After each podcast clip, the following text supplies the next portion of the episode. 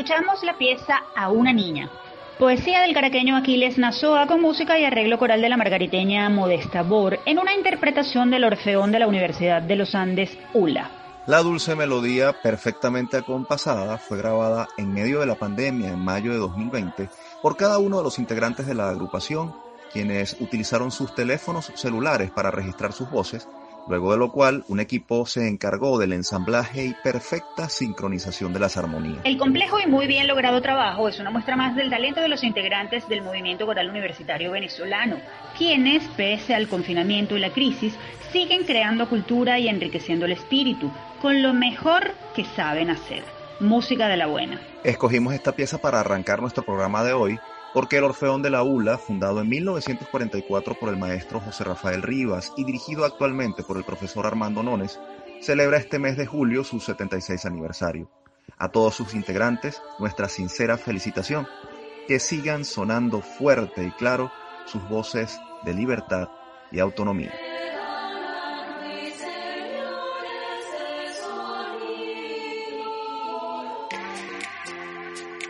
Les saludamos Tamara Sluznis y Efraín Castillo. Y esta es una nueva edición de nuestro programa Universa de las Voces de la Universidad Venezolana, transmitido a nivel nacional por el circuito Unión Radio. Este espacio es producido por Unión Radio Cultural y la Dirección General de Comunicación, Mercadeo y Promoción de la Universidad Católica Andrés Bello. En la jefatura de producción están Inmaculada Sebastiano y Carlos Javier Virgües. En la producción, José Ali Linares y Miguel Ángel Villamizar. Y en la dirección técnica están Fernando Camacho y Giancarlos Caraballo. Bienvenidos una vez más a Universate, las voces de la Universidad Venezolana.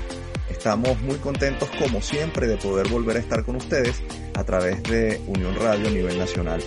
Aunque nos mantenemos en cuarentena, decidimos seguir adelante porque la academia no se detiene. Y lo que tampoco se detiene es la generación de noticias, así que sin más preámbulos vamos a comenzar nuestro repaso por el acontecer universitario nacional. Esto a continuación. Actualidad universitaria. La dirigente estudiantil de la Universidad del Zulia, Jaisel Pérez, denunció que en lo que va de cuarentena se han registrado al menos 36 hurtos e intentos de robo en las instalaciones de esa institución.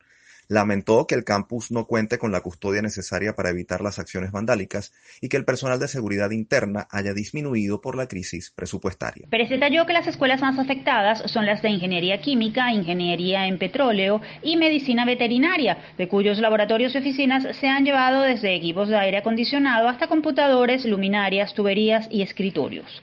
Por cierto que la rectora de la universidad, Judith Aular, señaló que debido al deterioro sufrido, la institución requeriría más de 2 millones de dólares para reparar la infraestructura y recuperar los equipos sustraídos. Resaltó que se ha solicitado apoyo a los cuerpos de seguridad, pero no ha habido respuesta. El Centro de Derechos Humanos de la Universidad Católica Andrés Bello se pronunció sobre la criminalización de los venezolanos retornados al país por parte del gobierno nacional. A juicio de esa instancia académica y de investigación, la denominación de trocheros, como se les llama a quienes ingresan por pasos fronterizos ilegales desde y hacia Venezuela, es discriminatorio y estigmatizante y estimula el odio hacia la población migrante que retorna a territorio nacional. A través de un escrito titulado El drama de los retornados, de la revictimización a la criminalización, este importante centro de derechos humanos del país detalla que, aunque no se puede calificar como xenofobia por no referirse a un rechazo al extranjero, se trata al nacional como extraño al ser extraño, se le cosifica y se le despoja de derechos, lo que lo convierte en blanco de odio y ataques en un contexto de nerviosismo debido a un ambiente social hipersensible ante el riesgo de contagio de la COVID-19. Desde hace varias semanas, funcionarios del Ejecutivo Nacional han insistido en denominar a los migrantes que regresan como bioterroristas y responsables de la expansión de la COVID-19 en buena parte de las ciudades del país. Seguimos en Caracas, donde voceros de la Facultad de Medicina de la Universidad Central de Venezuela aseguraron estar listos y en capacidad para colaborar con el procesamiento de las pruebas PCR necesarias para el despistaje de la COVID-19. A través de un comunicado, la facultad indicó que cuenta con los laboratorios y el personal suficientemente calificado para realizar estos exámenes y acelerar el diagnóstico de la enfermedad. En el escrito se aclara que solo necesitaría que el gobierno dote de los kits de diagnóstico y el material descartable. El decano de Ciencias de la Salud de la Universidad Centro Occidental, Lisandro Alvarado José Guirnaldos, también dijo que esa institución está a disposición para colaborar, al igual que lo han dicho el decano de la Facultad de Medicina de la Universidad de los Andes y el de la Universidad del Zulia. Todos coinciden en la necesidad de descentralizar las pruebas para poder tener más certeza sobre el estado epidemiológico de la pandemia. Actualmente, solo el Instituto Nacional de Higiene realiza estas pruebas a nivel nacional. La presidenta de la Academia de Ciencias Físicas, Matemáticas y Naturales, ACFIMAN, Mireya Godwasser, advirtió en una entrevista que, debido a la poca celeridad en el diagnóstico, los reportes diarios presentados por las autoridades sobre la COVID-19 están desactualizados y corresponden a la realidad de hace 10 o 15 días. Seguimos hablando de COVID-19 y de un aporte de la Academia Venezolana. Investigadores de la Universidad Simón Bolívar, USB, desarrollaron un prototipo de respirador mecánico básico para atender a pacientes con la enfermedad del coronavirus.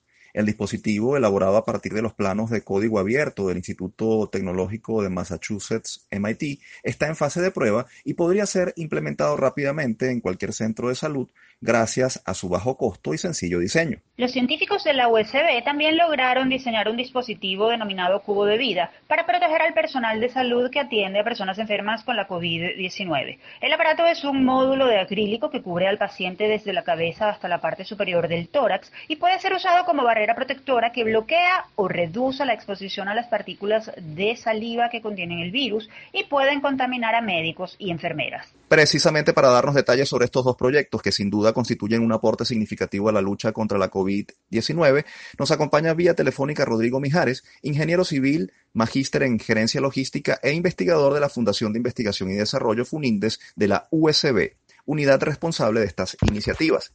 Bienvenido, profesor. Gracias por ese contacto, Tamara, Efraín. Pero mis primeras palabras son para nuestros médicos y enfermeras que eh, tienen unos graves problemas eh, diagnosticando y tratando el COVID-19. Profesor, coméntenos sobre el proceso que se llevó a cabo para la elaboración de estos dos proyectos. ¿Cómo lograron evaluar su, oportuna efectividad? Sí, Tamara. Eh, nosotros, luego de, de la disposición que tuvieron las autoridades de la Universidad Simón Bolívar, especialmente nuestro secretario, el profesor Cristian Puy, eh, nos abrió, pues eh, nos dijo que si podíamos nosotros, eh, con otro grupo de profesores, desarrollar el ventilador mecánico básico. Y es a partir de allí que multidisciplinariamente nos reunimos y pudimos desarrollar conjuntamente con el profesor Luis Urbano, Guillermo Villegas, Renzo Bocardo, Fernando Morales y el doctor David Gentili de de la Policlínica Metropolitana el desarrollo de este equipo. Pero hay tres elementos fundamentales, tres organizaciones para hacer esto, igual que lo hicimos con el dispositivo. Eh, el aspecto médico, que siempre fue llevado por una clínica privada, eh, el accionar de, una empresa privada que nos podía mover y nos podía desarrollar lo que nosotros requeríamos, que a veces no lo teníamos en la universidad, y lo otro, por supuesto, es la universidad. Profesor, eh, ¿en qué estatus están estos, eh, estos proyectos? ¿Cuál es el proceso que se requiere para que eh, los prototipos se elaboren masivamente? ¿Cuántos podrían producirse y a cuántos centros de salud podrían, en cuántos centros de salud podrían distribuirse si se llegaran a producir? ¿Qué hace falta? ¿Cuáles son los próximos pasos? Bueno, ya el dispositivo para proteger a médicos del COVID-19 eh, ya está elaborado, ya eh, se está utilizando en el Hospital de Clínicas Caracas y esperamos que desarrollar otros prototipos para poderlo enviar a los hospitales Centinela, pero eso tiene un costo y estamos esperando a ver cómo podemos nosotros eh, tener esos recursos. En cuanto al ventilador mecánico, ya la, la primera etapa está lista. Esa primera etapa consiste en haber realizado un prototipo que lo llamamos Release Zero. Se realizó en dos meses y medio conceptualmente y su impacto es, eh, porque bueno, tenemos los recursos humanos, bajo precio, Eh, nosotros somos un personal multiplicador para que desarrollar más equipo. Y eh, lo importante en, en estas dos cosas es que sabemos, queremos y podemos. Profesor, brevemente porque se nos agota el tiempo, nos ha dicho que necesitan recursos para poder continuar con el desarrollo de estos prototipos y distribuirlos a los centros de salud. ¿Cómo pueden colaborar las empresas y organizaciones que así lo deseen? ¿Cuáles son los medios para contactarlos? Sí, bueno, inicialmente, como ustedes comprenderán, todo esto se hizo por iniciativa de, los, de, estas tres, eh, de las tres organizaciones, universidad, policlínica, y, la actividad privada, todo lo absorbimos nosotros. Pero ya para continuar eh, desarrollando estos proyectos, llevándolo para las clínicas y hospitales, sí se requieren recursos. Si se pueden comunicar conmigo a mi celular 0412 2210 007 o a mi correo electrónico rmijares arroba usb.pe. USB son las iniciales de la Universidad Simón Bolívar. Y todo este mm, se, va a, capitalizar en la Fundación de Investigación y Desarrollo para eh, realizar todo institucionalmente con la Universidad Simón Bolívar. Ingeniero Mijares, muchas gracias por aceptar nuestra invitación a Universate y felicitaciones por esta iniciativa que demuestra cuánto aportan las universidades al desarrollo del país. Ustedes escuchaban al profesor Rodrigo Mijares, investigador de la Fundación de Investigación y Desarrollo FUNINDES de la Universidad Simón Bolívar USB. Momento de hacer la primera pausa en Universate. Al regreso, conversaremos con la profesora Patricia Rosenweig Levy, vicerrectora académica de la ULA, sobre la reciente decisión tomada por el Consejo Universitario de esa institución de reanudar las actividades académicas de pregrado de manera no presencial. No se aparten, sigan con nosotros. Somos Universate. Seguimos con más de Universate, las voces de la Universidad Venezolana. Recuerden que pueden comunicarse con nosotros a través de nuestras redes sociales arroba Universate Radio. Es hora de conocer cómo las universidades siguen adaptándose a una nueva normalidad para seguir avanzando en su misión de formar a las generaciones más jóvenes. Esto y más en nuestra próxima sección. Desde el campus. El Consejo Universitario de la Universidad de los Andes ULA aprobó el pasado 17 de julio el reinicio de actividades docentes de pregrado de manera no presencial, de acuerdo con la planificación que cada consejo de facultad tenga, y luego de haber elaborado un documento titulado Diagnóstico de las capacidades de la comunidad ulandina para un posible reinicio de actividades académicas no presenciales. El estudio, el cual se hizo a más de 30.000 personas, entre profesores, estudiantes de pre y posgrado, personal de apoyo administrativo y los directores centrales, se basó en los aspectos de servicios públicos como el uso de Internet, herramientas de comunicación más utilizadas, competencias digitales en el personal de apoyo, adiestramiento de los docentes en temas de dar clases virtuales, la opinión de la comunidad al respecto y recomendaciones para el reinicio de las clases. Ahora bien, ¿Cuándo y cómo se reanudarán las clases? ¿Qué tanto alcance tendrá este reinicio de actividades? ¿Y cuáles son los desafíos más importantes a enfrentar? Para tratar de responder estas interrogantes nos acompaña vía telefónica desde el Estado Mérida la profesora Patricia Rosenweig Levy, vicerrectora académica de la ULA. Bienvenida nuevamente a su casa, Universate, profesora. Muchas gracias por la invitación. Eh, hemos eh, ya hecho la aprobación tal como ustedes lo han mencionado.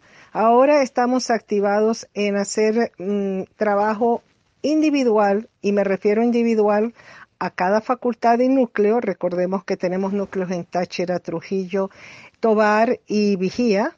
Y por supuesto el matriz que es Mérida, donde vamos a elaborar conjuntamente con cada consejo de facultad y núcleo la normativa para que en septiembre empecemos o reanudemos, las clases. Profesora Rosenzweig, es imprescindible que le preguntemos cuál es el estado actual de la infraestructura tecnológica de la ULA. Tenemos eh, deficiencias en la plataforma tecnológica, pero por eso se ha activado un levantamiento de las condiciones, sobre las condiciones que hay en cada facultad y núcleo. Disponemos, mientras tanto, de centros centralizados, valga la redundancia, que podrían servir de soporte para que un profesor o un estudiante pueda realizar su actividad no presencial en el sentido de que si necesita alguna información de la bibliografía, porque tenemos biblioteca digital, y podría venir a esos centros que ya están eh, funcionando. Según las estimaciones iniciales o los primeros diagnósticos, ¿cuáles son las facultades más vulnerables tecnológicamente y qué estrategias se desarrollarán para ayudarlas a adaptarse a la virtualidad? ¿Cómo operará eso? Todas las facultades son vulnerables porque primero y ante todo la conectividad es un factor que afecta a la zona andina muy fuertemente, los cortes de luz, por lo tanto todas son vulnerables. Aunado a ello, hay, digamos, núcleos y facultades que han sido eh, víctimas de robos y ha tenido que haber la, diligencia por parte de su autoridad, que sería el decano, conjuntamente con sus consejos de facultad, hacer un levantamiento de las necesidades que tendrían para poder hacer esta actividad no presencial. Se estima que los costos a nivel universitario, por supuesto, son altos y por eso se está enfocando de manera eh, muy objetiva cuáles podrían arrancar, si se puede usar esa palabra, con la medida presencial. Tenemos que tomar también en cuenta que no es solamente el aspecto docente, o sea, el proceso de enseñanza-aprendizaje, Aquí también están involucrados los, eh, el personal, mejor dicho, administrativo, técnico y obrero, que tiene que dar asistencia para las inscripciones y para, en todo caso, ingreso y egreso para matriculación y para graduación. Y eso también tiene que tener una normativa muy rígida de bioseguridad. Profesora, ¿qué pasará con las carreras que son esencialmente prácticas? ¿Cómo la ULA manejará ese asunto? Esa es una pregunta muy, muy interesante y muy álgida, vamos a decirlo así. Nosotros vamos a tener que en un momento dado eh, y tomando las medidas de bioseguridad extremas, tener que hacer una reprogramación en el sentido que el profesor podría, en todo caso, fraccionar aquellos cursos donde son prácticas y que hay un número, digamos, significativo de alumnos. En otras palabras, fraccionar la sección. Eso sería una de las maneras de poder enfrentar. La otra es que en el mundo entero tenemos recursos educativos abiertos, que por cierto, en la Universidad de los Andes tenemos la plataforma con nuestros recursos educativos abiertos. Invito a la ciudadanía a verlo, en otro momento mando la dirección, donde existe una base muy nutrida de experimentos que se pueden hacer de manera virtual. De modo que el profesor podría adaptar porque son abiertos, esos cursos al curso que él está impartiendo. Me refiero exclusivamente a esas materias, esos cursos que son de laboratorio, que hay prácticas de laboratorio que son universales y son estándares. Entonces existen simulaciones ya a disposición del público con toda la ley y gratis donde el profesor podría guiarse y adaptarlos a su curso. Ahora bien, si es un experimento de un trabajo especial de grado, de una tesis, ahí es donde también el profesor con su estudiante, su tutoriado, deberá llegar a un acuerdo de bioseguridad, pero eso no es solamente el profesor y el estudiante. Recordemos que los espacios están, digamos, mm, con necesidad de una limpieza del personal administrativo, técnico y obrero, etcétera. Y ahí tiene que haber un engranaje de voluntad desde el punto de vista gerencial, administrativo, académico. Profesora, ¿cuál ha sido la reacción de profesores y estudiantes ante esta decisión que ustedes han tomado desde el Consejo Universitario? ¿Van a recibir acompañamiento? Es que hemos leído en redes sociales algunas reacciones airadas y otras de preocupación ante la posibilidad de que se pueda lograr la prosecución del semestre una vez se reinicien las actividades. Sí, han habido manifestaciones eh, contrarias y favorables hay sentimientos encontrados. Hay estudiantes muy preocupados, yo creo que no molestos, más bien es preocupación, porque viven en sitios muy aledaños, en Trujillo, por ejemplo, un poco no. Eh, los estudiantes están temerosos que no van a poder avanzar con su contenido programático.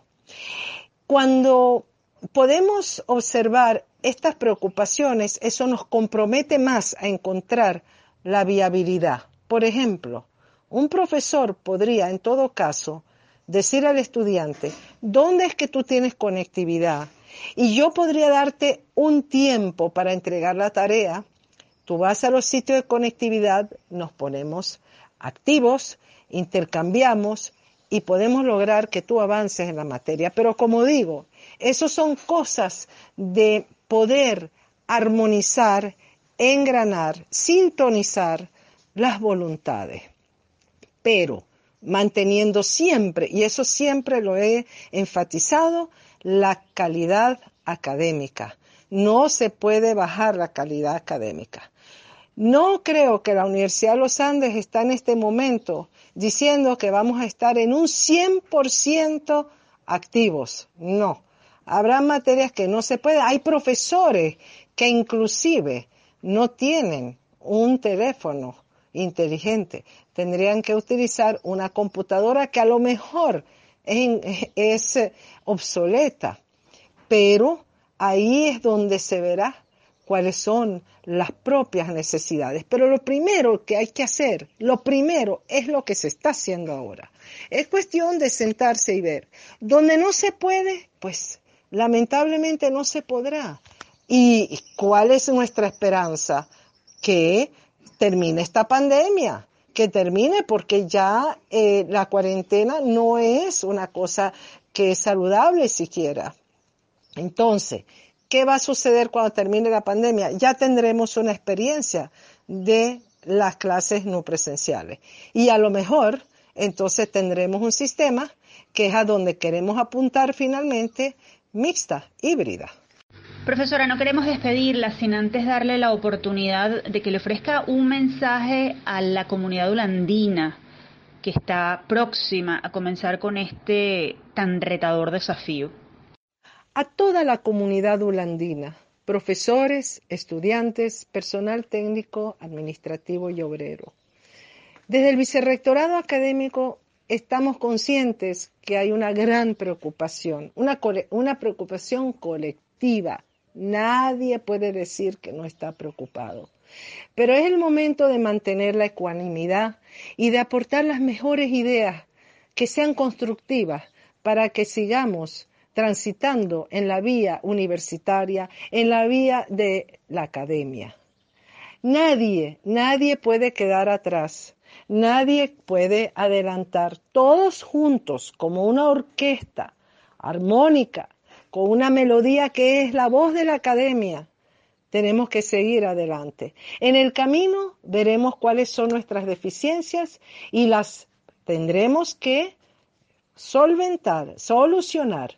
No hay nada que nos pueda quedar como tarea pendiente. Todos tenemos que, de manera sincrónica, poder llevar a cabo esta nueva faceta que nos ha dado esta situación inesperada de una pandemia muy, muy desagradable. Pero nos va a quedar una gran experiencia al final. Como universitarios tenemos la capacidad de poder buscar soluciones y lo lograremos. Tenemos que asistir a los que tengan problemas de poder llevar a cabo sus actividades no presenciales. Y los que no tienen ese problema, seguir acompañándolos, y al igual que todos. Profesora, muchas gracias por su participación en Universate. esperamos que puedan sortear todas las dificultades y retomar con éxito las clases a distancia para seguir siendo esa casa de excelencia académica que siempre ha sido la ULA y que, bueno, que se sigue reflejando en los eh, rankings internacionales. Muchísimas gracias a todos y que viva la academia. Ustedes escuchaban a la profesora Patricia Rosenzweig Levy, vicerectora académica de la Universidad de los Andes, ULA. Momento de hacer una nueva pausa. Al regreso conversaremos con el profesor José Eduardo Rondón, coordinador del postulado de psicología de la UCAB, sobre las consecuencias psicológicas que está dejando la crisis de la COVID-19 en el personal sanitario y cómo cuidar y orientar terapéuticamente a quienes nos cuidan en esta pandemia. Ya volvemos con mucho más de nuestra revista radial universitaria. Somos Universate. Continuamos con más de Universate, las voces de la Universidad Venezolana. Recuerden que pueden seguir nuestra transmisión a través de www.unionradio.net y por la 90.3 FM en Caracas. Dicho esto, es momento de conocer qué está ocurriendo en materia universitaria, pero más allá de nuestras fronteras. El mundo gira Comenzamos en Estados Unidos, donde la Universidad de Harvard ya confirmó que su próximo año lectivo 2020-2021 será completamente en línea. Las autoridades de la prestigiosa casa de estudios informaron que solo 40% de sus estudiantes podrán acudir al campus en septiembre, pero todos recibirán clases desde las habitaciones de las residencias. El resto deberá hacerlo desde casa. La directiva señaló que en ese grupo que podrá instalarse en el campus se encuentran los alumnos de primer año, porque son los que necesitan hacer redes personales y adaptarse a la vida universitaria. Además, tendrán prioridad aquellos con dificultades tecnológicas para seguir las lecciones desde su hogar, así como los que requieran hacer prácticas o investigaciones de laboratorio. A todos se les realizarán pruebas de la COVID-19 cada tres días. En Reino Unido, la Universidad de Cambridge también anunció que su próximo año académico será a distancia y que se usarán las plataformas tecnológicas para dictar las distintas materias. Un dato interesante es que tanto Cambridge como Harvard se negaron a reducir el costo de la matrícula, pese a que grupos de alumnos han demandado el reembolso parcial de las mensualidades, dado que ahora las clases no serán presenciales. Hablando de asuntos financieros, la COVID-19 ya está dejando consecuencias en las casas de estudio privadas. En el Líbano, la Universidad Americana de Beirut anunció el despido de 800 empleados, lo que motivó a los trabajadores del centro médico de esa universidad a realizar un plantón en protesta por la medida. Fadlo Kuri, presidente de la Casa de Estudios, dijo que la institución enfrenta su mayor crisis desde su fundación en 1866 y que se verá obligada a recortar costos el próximo año. La máxima autoridad académica de la universidad agregó que estas acciones eran el resultado inevitable de una serie de calamidades, entre las que destacó el colapso de la economía libanesa, agravado por la pandemia de COVID-19, y la recesión mundial asociada a esta crisis. Del Líbano nos vamos a España, donde la Facultad de Ciencias Económicas de la Universidad de Granada comprará 43 cámaras para instalarlas en sus aulas, eso con el fin de evitar la aglomeración de estudiantes en los salones y garantizar que todos puedan recibir clases. Las autoridades buscan evitar nuevos brotes de la COVID-19, por eso los alumnos que tengan un apellido que empiece por las letras que van desde la A hasta la L irán al aula unos días y el resto seguirá la lección desde sus casas a través de una transmisión streaming síncrona gracias a las cámaras. En el siguiente turno irán al campus los jóvenes con apellidos que van de la M a la Z y el resto se quedará en casa. La docencia será presencial en lo relativo al profesor, que siempre estará en el centro educativo. Este es uno de los ejemplos de las múltiples directrices que están concretando los equipos de dirección de eh, los distintos centros de la Universidad Granadina. De Europa nos vamos a América del Sur, donde un hospital modular de emergencia fue instalado en las dependencias de la Universidad de Concepción, en la capital de la región del Biobío, en Chile. El recinto cuenta con 100 camas y está habilitado en el estacionamiento de la Casa de Estudios. Según detalló el intendente regional Sergio Giacamán, la estructura permitirá aumentar los cupos de asistencia crítica en la red sanitaria. Las autoridades consideran a este espacio como un complemento del Hospital Regional de Concepción, el cual aseguran de momento no ha colapsado por la pandemia de COVID-19. en esta zona de Chile se contabilizan más de 9.000 casos. Interesantísimo observar cómo la COVID-19 ha llevado a las universidades a tener que tomar decisiones drásticas, a reinventarse y también a innovar para servirle de apoyo a las autoridades de cada país. Así es, Tamara. La academia sigue aportando en cualquier parte del mundo. Por ahora nosotros seguimos con más de nuestro programa y en esta parte conversaremos sobre un importante tema, las consecuencias psicológicas que está dejando la COVID en el personal sanitario y cómo atender esas secuelas. ¿Quieren saber más? Entonces quédense a escuchar nuestra próxima sección. Hablan los egresados. Durante la pandemia de la COVID-19 hemos escuchado a escenas de especialistas hablar acerca de los daños emocionales y psicológicos que están dejando en niños, adultos y personas de la tercera edad situaciones como el confinamiento, el miedo al contagio o la pérdida del empleo o la estabilidad económica. Pero la COVID-19 supone un alto riesgo psicológico para aquellos que están en el frente de batalla de esta guerra contra el coronavirus, pero de quienes no siempre nos ocupamos. Hablamos de médicos, enfermeras, camilleros, paramédicos y psicólogos que no solo arriesgan su salud física, sino también la mental al estar expuestos a una situación límite como esta. En España, por ejemplo, un estudio de la Universidad Complutense de Madrid reveló que poco más de la mitad del personal de salud que atiende COVID-19 registra síntomas de estrés postraumático y depresión. ¿Qué tan peligroso es que los cuidadores de nuestra sociedad colapsen o queden en estado de vulnerabilidad emocional ¿Qué tipo de orientación deben recibir los trabajadores de la salud? ¿Qué se puede y se está haciendo desde las universidades como centros de formación y extensión para hacerle frente a este drama? Para responder esta y otras cuestiones nos acompaña vía telefónica el profesor José Eduardo Rondón, doctor en psicología, magíster en psicología de la salud, investigador del Instituto de Psicología de la UCB y coordinador suplente de los programas de posgrado en psicología de la UCAP. Bienvenido, profesor Rondón, a Universate. Hola, bueno, agradecido antes que nada por esta invitación y complacido en compartir con ustedes. Profesor Rondón, usted ha escuchado nuestra presentación. Los trabajadores de la salud, los llamados cuidadores de nuestra sociedad, están expuestos a daños emocionales importantes debido a crisis como esta de la COVID-19. ¿Cuáles son a su juicio los riesgos más importantes o más peligrosos, esos riesgos psicológicos que están asociados con esta situación que estamos viviendo, no solo en Venezuela, sino en el mundo entero? Bueno, yo creo que este, no solamente hay un deterioro psicológico, ¿no? sino también hay un deterioro físico, que ambos eh, causarían el colapso de este cuidador. Sin embargo, bueno, vamos a, a focalizarnos en el deterioro o desgaste psicológico. Este, lo primero que hay que decir que estos cuidadores eh, son vulnerables emocionalmente por la situación de estrés en la que se encuentran, que puede derivar fácilmente en síndromes como ansiedad o trastornos como la depresión, es decir, malestar emocional, que evidentemente causará disfuncionalidad en las diferentes áreas, tanto en la personal, en, por decir, familiar, como también laboral. Es decir, su labor se, verá afectada o disminuida por esta situación que está enfrentando. Cuando hablamos de estos riesgos, hacemos referencia a, bueno, a esa disminución de la calidad, de la efectividad de la labor que realiza.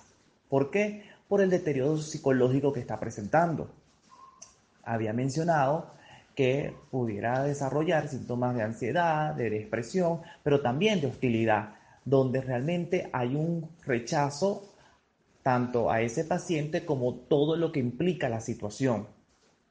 Y esa hostilidad no es más que el síntoma de ese, de ese desgaste psicológico que presenta el cuidador, que finalmente lo que está expresando es frustración.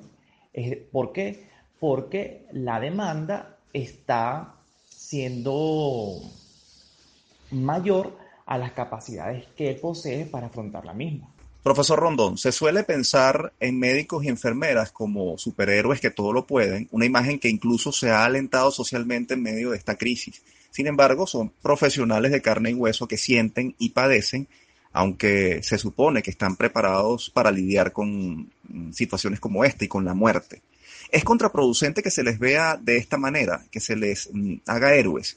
¿Qué consecuencias puede traerles a ellos ese rol que les ha tocado eh, asumir? Por una parte, podemos decir que es positivo porque refuerza su labor, los instiga a seguir cumpliendo con esa labor tan importante en esta época, bueno, en todas las épocas, pero en esta mucho más por el tema de la pandemia. Sin embargo, también puede este, conllevar a efectos negativos porque eh, sobreestiman sus capacidades y aparte se le coloca un peso muy fuerte o una responsabilidad muy fuerte en este contexto. Y tal cual como ustedes dicen, son personas de carne y hueso que también son vulnerables, tanto físico como emocionalmente. En ese sentido, esa responsabilidad que se le asigna puede ser muy o representar una fuente de estrés para ellos, porque es cumplir con la expectativa de una sociedad demandante que no solamente le demanda una labor determinada, sino que lo visualiza o lo, sí, o lo representa como unos héroes. Entonces, tratar de cumplir esa gran expectativa con muchas veces estrategias limitadas o contextos adversos como lo es el venezolano. Cuando menciono contexto adverso como el venezolano, hago referencia a la realidad que afrontan nuestros centros de salud, es decir, que no tienen los suficientes insumos médicos, es más, no tienen la instrumentación necesaria para cuidarse ellos y poder afrontar adecuadamente la enfermedad y ayudar al paciente. Entonces son recursos limitados que hacen la tarea mucho más ardua y que ellos deben responder lo mejor posible porque esa sociedad está demandando de ellos un trabajo de héroes, entre comillas. Profesor Rondón, ¿qué tan peligroso es el colapso emocional de los trabajadores de la salud, sobre todo en sistemas como el nuestro, que ya de por sí están en condiciones de mucha vulnerabilidad? Bueno, yo considero que es altamente peligroso porque recordemos que este, las condiciones sanitarias de nuestro país y que realmente el funcionamiento de los centros de salud se deben al compromiso de su personal, ¿sí? Un personal que no solamente debe invertir su conocimiento, sino que también debe ingeniársela, buscar soluciones creativas para poder resolver los problemas operativos característicos de nuestros hospitales. Entonces yo creo que cuando el compromiso de este personal se ve afectado, este, estamos en una situación crítica. Profesor, tenemos que ir a la pausa, pero queremos dejarle esta pregunta en el aire. ¿Hay algún síntoma ante el cual los médicos, enfermeras, psicólogos que están en la línea de fuego de esta crisis deban detenerse y decir un momento, es momento de buscar ayuda? Nos responde al regreso, profesor. Hacemos nuestra última pausa y a la vuelta seguiremos conversando con José Eduardo Rondón, doctor en psicología y coordinador de los programas de posgrado en psicología de la UCAP. Ya volvemos.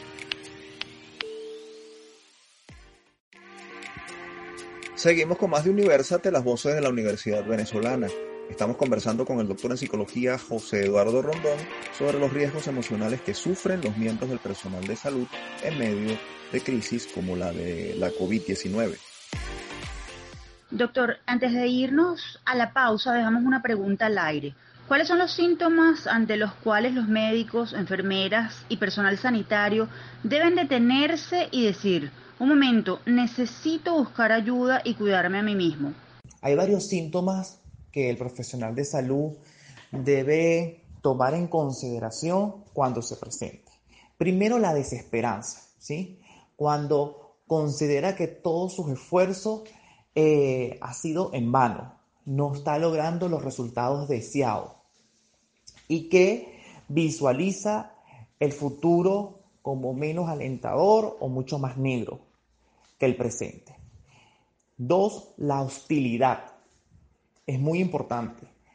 Es decir, ese rechazo a todo lo que tiene que ver con ese tema.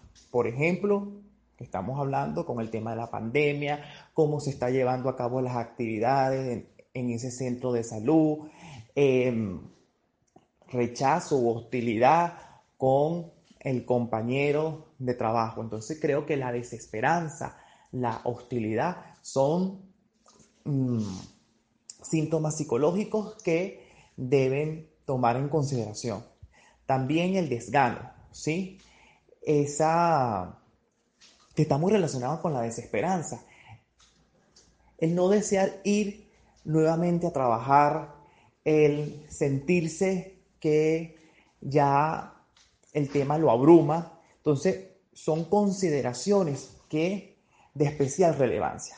Y eso también puede estar afectando los hábitos, como por ejemplo el del sueño y la alimentación, como a deshora, tengo menos sueño, siento que realmente al, al dormir no, no me recupero, es decir, no es un sueño de calidad. Entonces, estos son elementos que se deben tomar en, consideración para buscar ayuda porque esto eh, pudiéramos estar ante el síndrome de burnout o el estar quemado. Profesor, ¿qué tipo de orientación terapéutica prioritaria desde el punto de vista psicológico deberían recibir los médicos, enfermeros, el personal sanitario en medio de situaciones críticas como esta de la pandemia? Primero, este, debemos desmitificar eso de que son héroes. No, son personas. Bien, son personas con necesidades, con miedos, este, son vulnerables, igual que, que los demás. En ese sentido, se deben crear espacios, espacios para que estos profesionales puedan expresar lo que siente, puedan mm, transmitir eso, sus miedos, sus necesidades, sus angustias, que sean escuchados. Yo creo que mm, ese espacio, como lo llamo yo, de oxigenación, es vital porque es lo que te va a permitir seguir luchando en estas condiciones. En este sentido, creo que la universidad tiene una gran responsabilidad en, este espacio para contribuir al cuidado de ese cuidador, como generalmente los llamamos. Es decir, crear espacios terapéuticos para que ellos puedan asistir, para que el personal pueda expresarse, este, pueda ser escuchado y de allí originar planes terapéuticos específicos, efectivos para esas necesidades reportadas. Yo creo que desde este punto esto se puede implementar en los centros de salud, conocer realmente esas necesidades para crear planes y programas efectivos que respondan a esas necesidades y no a otras. Profesor, entendemos que desde los programas de posgrado en psicología de la UCAP que usted coordina, se están ofreciendo herramientas de formación para los especialistas en el área. ¿Por qué es importante especializarse para atender y hacer frente a situaciones como la que estamos viviendo en el mundo entero? ¿Y qué tipo de herramientas obtienes quienes se forman en una maestría o en un doctorado en psicología en la Universidad Católica Andrés Bello?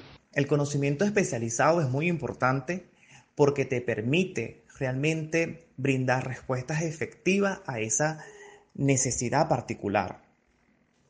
Es decir, no se trata de crear un técnico que implementa unas estrategias, pero realmente desconoce el soporte teórico o la explicación teórica del, del por qué se debe ejecutar esta técnica y no otra.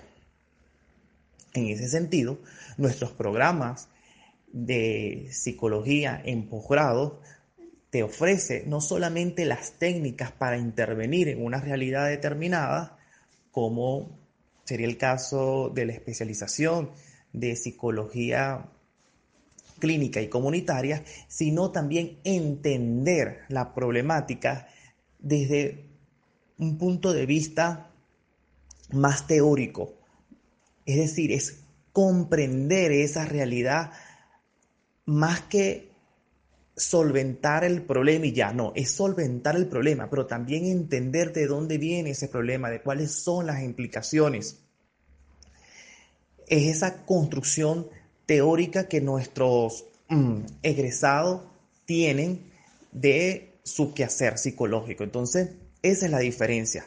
Doctor Rondón, sinceramente agradecidos por sus aportes y orientaciones como académico y como especialista. Sin duda, en crisis como esta, todos estamos expuestos y todos debemos cuidarnos. Muchas gracias. Ustedes escuchaban al profesor José Eduardo Rondón, doctor en psicología, magíster en psicología de la salud y coordinador encargado de los programas de posgrado en psicología de la UCAP. Ya saben que si desean más información sobre el doctorado en psicología que ofrece la Universidad Católica Andrés Bello, pueden ingresar a www.postgrado.ucab.edu.be o seguir la cuenta arroba postgrado en Twitter e Instagram. Las inscripciones para este programa estarán abiertas hasta este 31 de julio. Llegó el momento de la despedida por el día de hoy. Recuerden que si quieren volver a escucharnos, todos nuestros programas están disponibles en las plataformas iBox, Spotify y iTunes. Allí somos Producción Universal. Este espacio fue producido por Unión Radio Cultural y la Dirección General de Comunicación, Mercadeo y Promoción de la Universidad Católica Andrés Bello. En la jefatura de producción estuvieron Inmaculada Sebastiano y Carlos Javier Virgües. En la producción, José Ali Linares y Miguel Ángel Villamizar. En la dirección técnica, Fernando Camacho y Giancarlos Caraballo. Y en la conducción, quien les habla, Efraín Castillo. Y Tamara Sluznis. Hasta la próxima.